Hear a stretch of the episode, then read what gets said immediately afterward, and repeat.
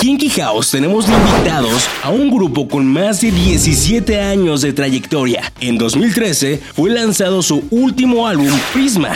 17 es la segunda producción del grupo lanzada en 2007. La banda forma parte de los 2000 Pop Tour y actualmente promocionan Cielos Transparentes en las Kinky Talks Motel.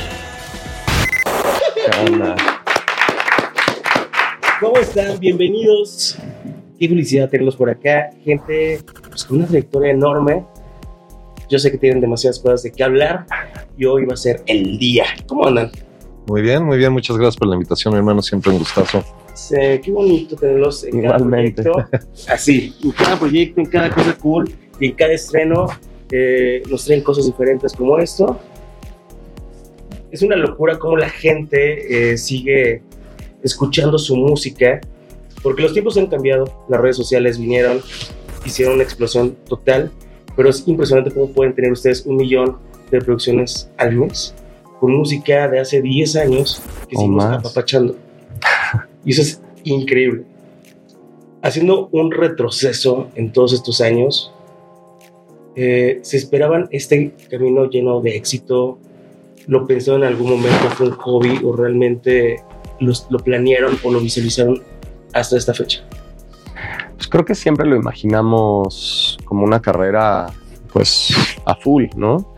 Eh, es difícil esperar algo de, de, una carrera, lo que sí es, es posible imaginarlo y trabajar para llegar a ello. ¿no? Entonces, desde que empezamos, siempre la intención era poder hacer un proyecto sólido, que aguantara, que pudiéramos hacer música a lo largo de mucho tiempo. Este, y es un proyecto que creo que ha tenido etapas muy distintas unas de otras, ¿no? De pronto momentos de, altísimo éxito y de mucho trabajo y de, de alguna manera música que, pues, que conectó con mucha gente. Y ha tenido otros momentos más complicados, más difíciles, donde de pronto pues, hasta no, estaba, no estuvimos lejos de, sentir que era momento de, tirar la toalla o de cerrar el proyecto. Y afortunadamente en esos momentos supimos ser pacientes, supimos este, dejar que el tiempo pasara y al final pues creo que se ha ido construyendo ese proyecto que en un principio soñamos, ¿no? Que estamos cerca de cumplir 20 años de haber sacado nuestro primer disco y aquí seguimos, ¿no? Dando lata. Justo, ¿cómo fue su acercamiento entre ustedes? ¿Se conocían de alguna parte? ¿Cómo fue que dijeron, vamos a hacer este team y vamos a crear esta banda llamada Motel? Pues técnicamente nos conocemos de, de niños, este, nuestros papás eran muy buenos amigos. Eh, a través de su papá, mis papás se conocieron porque trabajaban juntos nuestros papás. Es como segunda generación de, de, nuestras familias juntándose a trabajar. Em, entonces, pues de chiquitos, pues medio nos topábamos, pero estábamos muy chiquitos. Y luego pasó mucho tiempo que no nos veíamos porque yo me fui a vivir a Estados Unidos un, como 14 años. Em, y pues estábamos como cada quien en su rollo. Por ahí de los 17, 18, Rodrigo estaba, pues sale del conservatorio de música, que estaba estudiando eh, guitarra clásica y arreglos este, orquestrales y, y pues todo está eh, como en el género de música clásica. Y de repente él pues entra en este rollo de que quiere entrar más en un, en un mundo de composición más en formato pop entonces, mi papá es un productor, compositor de pop, eh, pues especialmente de los 80s, 90s. Y Rodrigo va a Miami, donde yo estoy viviendo en ese momento con mi padre, a justamente a meterse a, a, ver cómo funciona esta dinámica de hacer discos pop, como a empaparse, a meterse al estudio, a trabajar, a como pues ahí a, meter mano y a, ver cómo, cómo, eh, eh, cómo era el proceso de, de ese mundo. Eh, irónicamente, yo en ese entonces como que vengo a México a visitar en esos meses que él está allá, entonces medio nos cruzamos, pero sí logramos ahí medio conectar tantito. Y me acuerdo que en Miami, no sé exactamente en qué orden, pero fue pues la primera vez que nos sentamos a como hacer música juntos, que era muy curioso porque pues Rodrigo en ese entonces saca como una palanquita así como chiquita para el pie, agarra su guitarra de nylon y se la pone aquí, sabes, con el pie para arriba. Y pues yo estaba en ese entonces muy clavado con pues, como radio Radiohead y Nine Inch Nails, como que estábamos en, opuesto, en, polos opuestos bastante distintos de gustos de música, pero algo chido salió de eso, era como desde la primera vez que como que empezamos a llamear, como que siempre hubo eh, buen flow entre, entre las dos partes. Rodrigo se va a estudiar a Berkeley eh, después de esa etapa y, luego de un poquito ahí yo también lo voy a visitar, como ya empezamos a conectar un poquito más como, como cuates. Y despuésito de eso él se regresa a México, yo también me vengo a vivir a México por ahí de los 20 años.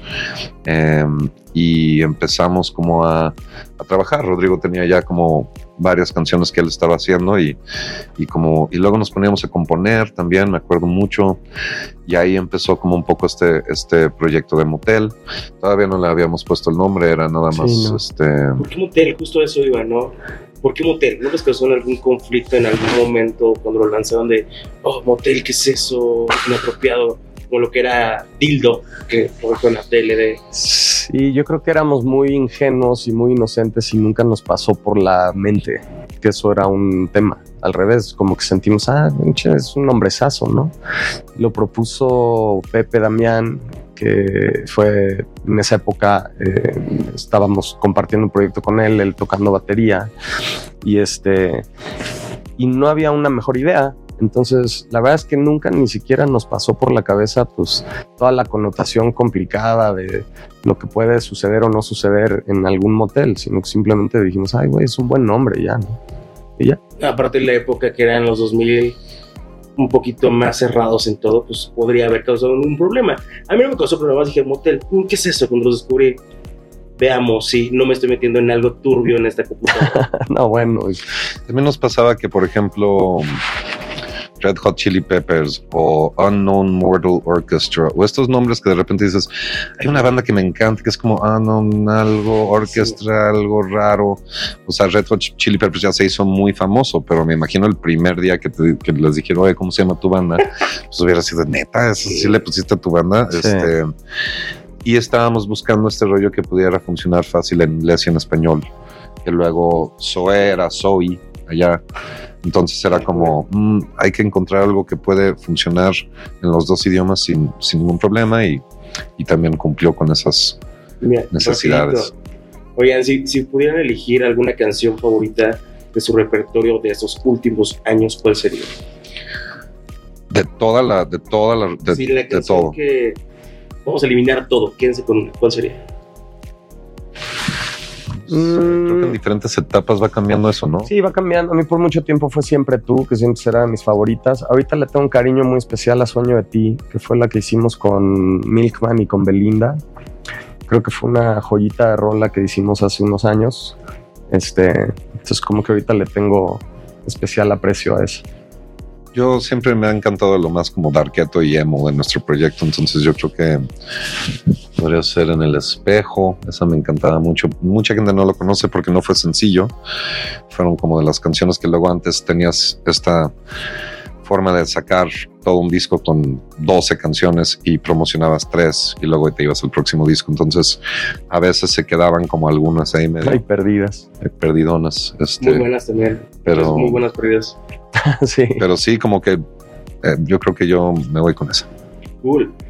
La música ha cambiado durante pues, tanto, tanto, tanto, tanto tiempo. ¿Con qué grupo, banda, solista les gustaría hacer alguna colaboración en esta época? No, no sé, algún urbano puede ser. Este. Mm, puede estar padre. Em, podría estar padre, digo, porque somos fans de Yaritza. Esa voz está espectacular. Nos em, encanta Yaritza y su esencia. Como un, como un regional baladito pop sería algo muy random, muy rico. sí, creo que como, como lo regional, los corridos tumbados están, o sea, se regresa un poco a algo basado en instrumentos, como que eso abre la posibilidad de, pues, de tocar, colaborar. Me la cabeza ahorita dije motel tumbado no lo veo, no, lo veo. No, o sea, eso sucedería si colaboras con alguien que hace ese género, ¿me explico? Nosotros de pronto nada más decidir, ah, vamos a hacer el nuestro, pues creo que no. He estado practicando mi requinto, ¿eh? Sí, venga. y ahí está el inicio. Exacto. Y, hablando un poco más de cosas retro, 2006, eh, ¿qué andaban haciendo por 2006? Pues sacando el primer disco, justo fue ese, ese año. ¿Cuál fue su inspiración en esa época? Ah, pues esa época era más bien el hambre por sacar algo, ¿no? Por existir, por arrancar una carrera, por darte a conocer. Era pues un poco, eh, sí, como que ese, esa medio furia que traen por lo general los seres humanos de menos de 25 años, ¿no? el mundo. Sí, exacto. Y pues que afortunadamente encontramos, ¿no? El camino correcto para poder llegar a sacar ese disco y una vez que salió, pues la fortuna de que, de que conectó con, con un público y nos, nos dio oportunidad de tener una carrera. Sin duda, que siento yo, no sé, antes era más difícil posicionar una canción porque era demasiado, era radio, tele, periódico, recorrer todas las entidades porque pues no había el acceso que ahora tenemos a la tecnología. Siento que ustedes tienen demasiadas anécdotas. ¿Cuál, cuál sería su anécdota que jamás van a olvidar en todos sus años de carrera? Siento que era quizá más difícil, pero por otro lado, ahorita es fácil quizás sacar una canción en el sentido que está muy accesible por el tema tan abierto y las plataformas, como si antes había ciertos espacios en las disqueras, ahora se multiplicaron muchísimo, ¿no? Pero por eso mismo, posicionar bien una canción afuera es algo realmente complicado hoy en día. Antes nosotros de alguna manera pues nos tocó entender un mundo donde las cadenas de, de distribución musical eran muy claras. Era la radio, eran los canales de videos y era ponte a, aprende a tocar bien porque en los escenarios te tienes que ganar a la gente. ¿no? También había otro nicho, ¿no? Que eran los antros. Los antros también, que yo me imagino que ahorita también funciona, o sea, me imagino que sí se posicionan las canciones en los antros, pero luego también empiezas a ver que los antros replican mucho lo que sucede en redes, ¿no? Con los fenómenos de los hits de TikTok y todo este rollo. Pero justo creo que es un rollo que nos o sea, sí parecería que era más complicado porque era muy laborioso, pero también como los canales eran tan claros, pues tú sabías que si hacías, si hacías un buen video, probablemente Telehit y MTV lo iban a querer pasar y eh, le iba a llegar a la gente porque la gente era la forma en la que descubría música, ¿no? O sea, ahorita es muy, muy, pues, como que incierto todo. Puedes poner tu canción afuera, pero ahora logra que la gente la escuche. Es un segundo reto muy complicado. Oye, ahorita que hablas de eso, recuerdo la primera vez que salieron en MTV, porque para un músico hace 10 años estar en MTV era pues, la explosión de, de, aquí me voy mundial. Fue un momentazo y me acuerdo que justo, creo que una de las razones por qué Dime Ven se colocó de la forma que se colocó fue como right time, right place momento correcto, este, en el lugar correcto, como que justo en, la, en, la, escena de música de México en ese entonces seguía pegado, uff, la academia, este, estaba como muy basado en eso. Me acuerdo que nuestras primeras giras la única otra banda que tocaba instrumentos y que hacían sus canciones era Natalia Lafourcade y Lafourcatine. Cierto. Este, entonces nosotros salimos poquitito después de eso y me acuerdo que nos íbamos de gira, pues literal, con, las bandas mencionadas, La Academia, eh, UF, y esto era como lo que estaba girando. Eh, siento que muy inteligentemente la gente que nos estaba representando en ese entonces se les ocurrió la idea de calentar la canción con el video en, MTV, creo que como tres o cuatro meses antes de que saliera la radio. Oh. Entonces lo empezaron a colocar ahí. Eh, sí me acuerdo de la primera vez que vimos el video, fue, fue... Y el video gustó mucho, ¿no? Me acuerdo que como que muy rápido de pronto es como que, ah, ya salió a las 4 de la mañana de un martes, ¿no? Pero de pronto en dos semanas, ah, no, que ya entró a los 10 más pedidos. Del ah, 10 al 8 al 6, sí, sí. Eso de pronto como que se extraña, ¿no? Porque ahorita pareciera que la, manera en la que puedes lograr que la gente vea tus cosas tiene que ver nada más con tu generación de contenido, ¿no? Como que es, es difícil este rollo de que ya no existen estos lugares más grandes donde de alguna manera se acumulaba una cantidad más variada de artistas. ¿no? Quizás sucede en la radio, pero como que siento que en el mundo televisión, video, eso ya no... Sí, dejó como de existir ese gran nicho. Porque en aquella, hace 10 añitos, la gente iba y ponía MTV porque quería escuchar música allí y ahí era la única forma de tener la música, ¿no? De los hits. Exacto. Y, hay grandes figuras de los 2000 que después ustedes vinieron, ¿no? Kudai, Mickey Clan. Sí, claro. son bandas que dejaron marca en muchas personas. Sí. Sí, simultáneamente estaba creciendo toda esta escena de, pues como de rock, happy punk, este que era claro, que estaba Panda, eh, Insight, División, eh, Allison. Todo, todo ese otro lado que era como pues la contraparte que también estaba un poco creciendo en ese mismo tiempo. Oigan, en, en, aquel momento que tocas estas bandas, llegó a haber algún conflicto de fans donde pensaban que estaban peleando con esas bandas, como lo que sigue habiendo ahorita. Pero pues antes era más cagado, siento. Pues pasaba un poquito más como con bandas. Los emos y los punks, ¿te acuerdas de eso? en, la glorieta de Insurgentes. Ese me parece de los momentos más maravillosos de la historia de nuestra ciudad. El otro día no sé por qué vi ese video y hay una narración ahí de, no me acuerdo qué canal, qué cosa más bonita, porque ya cuando de pronto parece que se van a golpear, salen los Hare Krishnas y como que apoyan a que haya paz y ya no hay golpes y belleza de momento. Yo recuerdo ese momento. yo estaba espantado, yo estaba muy chiquito, estaba espantado. ¿Qué está pasando? y los papás se meten así de que no, no salgas, vemos contra punks, hay un enfrentamiento en la glorieta en su casa, se pone muy feo. Y ahora que lo ves, 10 años después dices, qué mamada no sé. Estaba sucediendo en la tele. Pero eso es algo muy padre porque son, o sea, es la gente joven que defiende a ultranza su, su identidad y sus creencias y de pronto dicen, no, yo, tiene que ser así. No, no sé si ahorita existan esos conflictos o no, pero... entre la banda que le gusta el K-pop, siento yo, y los corridos bélicos. Puede ser. Puede ser, ¿no? Los puedo poner Pero siento que la gente está más en paz, ¿no? Hoy en día es más como... Como que ya le vale un poco. O por lo menos no me he enterado yo si hay ese tipo de conflictos hoy en día.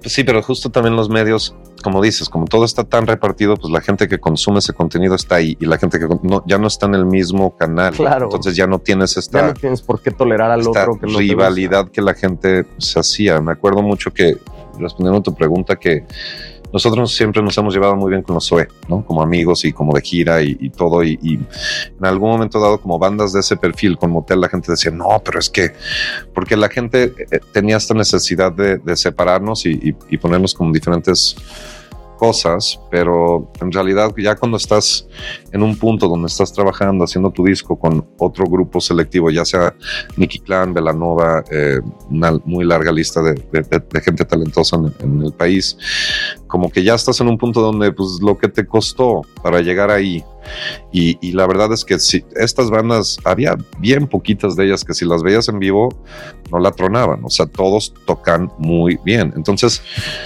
pues ya cuando estás en ese punto ya pues es como de respeto mutuo y, no existe este rollo de no, no, o sea, como que es una manera muy distinta de verlo, que seguramente lo hicieron para causar una nota o para... Sí, esa necesidad de tener la nota. Pero sí, nunca hubo esta rivalidad. En realidad siempre nos hemos llevado súper bien con todas las bandas con las que hemos competido escenario. Si pudieran cambiar algún género, ¿cuál sería y por qué? ¿Algún género musical? Sí, musical. Híjole. No, pues no, o sea, creo que yo no cambiaría ninguno. Está padre de la diversidad y que al final los géneros existen porque alguien decide hacer música de una cierta forma. Entonces, la pregunta era cambiar un género o nosotros cambiar de género. No, no. cambiar un. O sea, como borrarlo. Híjole, yo sí borraría el reggaetón. Pero no, o sea, no es, yo no soy el, target, pues. Estamos, estamos muy contentos de que ya está pasando esta ola y de que por lo menos hay un poquito de espacio de. O sea, creo que mi problema no es tanto con el género. Me encanta la idea de que algo latino esté como. El discurso, no es No, el que nada más sea lo único ya sabes, o sea, de que no hay ni un otro espacio que creo que extrañaba mucho esta época del 2000 es que tenías a justo todas las bandas mencionadas, desde Panda, Allison, Insight, hasta Jimena Sariñana, eh, Julieta Venegas, eh, habían como vacilos, o sea, como que tenías como un gama y decías, ok, de la música latina puedo escoger esto, esto o esto. Ahorita siento que fue demasiado como, como horcada del, espacio que pues sí nos aventamos muchos años de, solamente reggaetón. Ed Maverick de repente se, asomó por ahí y fue como, wow, qué paz, un, rayito de luz. O sea, me impresionó que pues un vato ahí con su guitarra cantando una rola honestamente haya podido como colarse entre, entre estos momentos. Recuerdo que en aquella época era muy, bueno, así es, muy marcado pop rock después vino balada, salsa bachata, luego hubo una temporada de electrónica bien más. Ah, EDM, Es que primero era, eh, primero llegaron One Direction y se invadieron todo el rollo. Y luego llegó EDM, que fue como Calvin Harris, todas estas cosas, no sé En qué. esa época era, eh, creo que era Ina, Alexander Stan, vinieron. El Swedish House Mafia y Mafia. Avicii y todos ellos. Ahí sí creo que siento que era bien marcado. Después creo que regresó Romeo Santos. y Ah, la bachata, la bachata. y salsa. Y luego entró el reggaetón y Ah, no nos soltó. de- sí, cierto. No nos soltó hasta ahorita, que ya llegaron los corridos. Y sigue ahí el reggaetón al final, ¿no? Es un género que pues, al final conectó durísimo con la gente y ahí seguirá. Quizá no tan predominante como hace unos años, pero Oigan, ahorita que hablamos de conexiones, ¿cómo se siguen llevando con Rake, Jesse Joy? Bien, cuando nos encontramos por la vida, yo Los siento que. ¿Llegan en algún momento a, a convivir con los RBD? poco, Sí, ellos, en realidad la, la razón por qué yo conviví con ellos fue porque grabaron una canción que compuse con mi papá y por eso como que eso abrió un poquito este rollo. Con Dulce María si tuviéramos un poquito más amistad. o sea, yo más o menos por ahí me tocó coincidir varias veces con Christopher y Poncho y son a todo dar. Este, con Dulce también. Sí, siento que hay como una especie de respeto de... O sea, creo que esta carrera no, no es fácil, la gente lo ve como, como algo muy... Y la verdad es que es un milagro poder este, tener este tipo de carrera, pero, pero pues sí, por eso a mí me cuesta luego trabajo, aunque diga mi broma de reggaetón, o sea, la verdad es que le tengo mucho respeto a cualquier persona que puede de repente pues, aventarse las giras, la pro- el pro- o sea, cuando le, le va bien al proyecto, sí, de repente, pues no estás en tu casa, no duermes mucho y, y, pues la viajada se pone, se pone chida. Oigan, vienen con nueva música. sí, Qué emoción. Sí, los transparentes. ¿Cómo fue? Yo agradezco infinitamente que se hayan tomado un espacio y vuelto con nueva música porque no han parado. Y está bien cool. Esta nueva rola, qué rock, qué pasa. Pues justo es de esta nueva etapa en la que estamos, después de varios años como de tener el proyecto en pausa, empezamos a sacar sencillos el año pasado em, y nos ha ayudado pues como a, empezar a, a retomar y a volver como a engrasar un poco el aparato de- del proyecto, como para que la maquinita otra vez este, ande con, con más agilidad. Y pues es justo la, la, la rola que estamos sacando ahorita. Es una canción, creo yo, que tiene muy buena energía. Es un up tempo, eh, rock con algo de electrónico, este, casi bailable, bastante como festiva o luminosa. Eh, y que el- un poco en, la, en el tema de la canción hablamos un poquito como de este, este momento cuando pasas por una etapa difícil que de pronto viene ya una etapa como de, de calma, de valorar lo que tienes, de agradecer el estar vivo em, y de poner un poco tu atención en las cosas pues, más importantes de la vida. ¿no? Claro, y aparte el video está muy lindo. Qué bonito que sigan sacando canción con video. Solo que se agradece bastante. Y su esencia sigue estando ahí. O sea, le dan play una rola de ustedes y saben que son ustedes. Cambian muchos sonidos, sí, pero siguen manteniendo su, su esencia muy cañona. Pero ¿qué creen? Viene lo bueno. Y una sección llamada Back to Time, Back to Tiempo, en el cual vamos a elegir tres canciones para que nos cuenten cómo surgió de forma rápida esta cancioncita. Ok. ¿va? Dime Ben del 2006. ¿Cómo surgió? Esa salió, literal me acuerdo el día que la empecé a escribir porque regresé todo emocionado a mi casa de haber visto por primera vez a Paul McCartney. Habrá sido 2003, 2004. Este, fui al Palacio de los Deportes con mi papá y un grupo más de amigos y pues llegué emocionadísimo del concierto, directo al piano a empezar a, a tratar de componer una canción y ahí empecé a, pues, a trabajar la, la, melodía. Ojo que, que igual nadie entiende nada de lo que está diciendo si te lo tratas de imaginar de esta forma, pero originalmente Dime Ben era una balada. O sea, era como un balada como tipo este, Let It Be, ¿sabes? Como muy, Sí. muy así, tan, era como una bal- baladaza. Y Aureo Vaquero, que fue el, el productor del primer disco, este, de repente dice, no, a ver, vamos a ponerla a doble tiempo. Y por eso, pues igual, está más difícil imaginarte a Rodrigo llegar y... tan, gan, gan. Claro. O sea, es un poquito más bizarro, pero sí, originalmente era una balada esta, esta movida de Aureo que fue, pues es lo que hizo lo que... Lo que hace hizo. un productor. Wow. Exacto. Y te vas del 2007. Por el riff de guitarra. O sea, yo creo que estábamos. Fue cuando en esas épocas de pronto te llegaba un día la, la petición de ¿y el disco nuevo dónde está? ¿No? Y este. De y, pues, chicos. según yo, lo primero que salió de esa rola fue cómo empieza la canción con el down, down, down, down. Ya, lo, o sea, como para hacer una buena rola, por lo general nace de una chispa, ¿no? Puede ser eso, un riff de guitarra, una progresión de acordes en un piano. Wow. 2022, bailando al amanecer. Esa salió en la pandemia, en uno de estos momentos ahí como de... Es que la pandemia era un sub y baja emocional. De que siempre, siempre, siempre. Sí, sí, sí. Un día decías, hijo, nos vamos a morir todos. Otro día decías, ah, no, pues parece que no tanto. Que- Igual sí la libramos. Se Y ahí- ponía bueno cuando el vino ya a las 10 y media, 11 de la mañana y de repente que todo está increíble. Exacto. Entonces un poco fue, esa, o sea, Bailar al Amanecer habla un poco como de esta idea de poderte reencontrar con gente con quien alguna vez bailaste hasta el amanecer. Y pues un poco en la pandemia eh, como que yo sentí esa, nece- como esa ilusión, ¿no? Que también me gusta pensarla que pues es esta, este deseo de reencontrarte con, con tus seguidores, con nuestros fans, ¿no? En un concierto.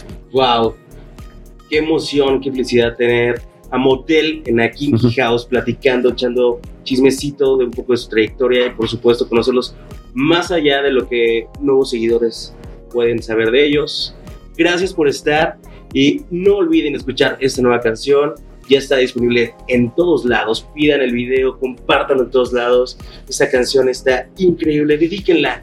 Es más, creo que sigue existiendo el contestón. Pongan el contestón de Telcel. Venga. Por favor, inviten a la gente a que nos vean esa rolita. Pues amigos, eh, gracias por el tiempo y gracias por escucharnos. Este, Los invitamos a oír Cielos Transparentes en su plataforma favorita o también encuéntrenla en YouTube y nos vemos en arroba motelmx. Ahí estuvieron los chamacos Motel en la Kiki House. Nos vemos pues, la siguiente semana con más.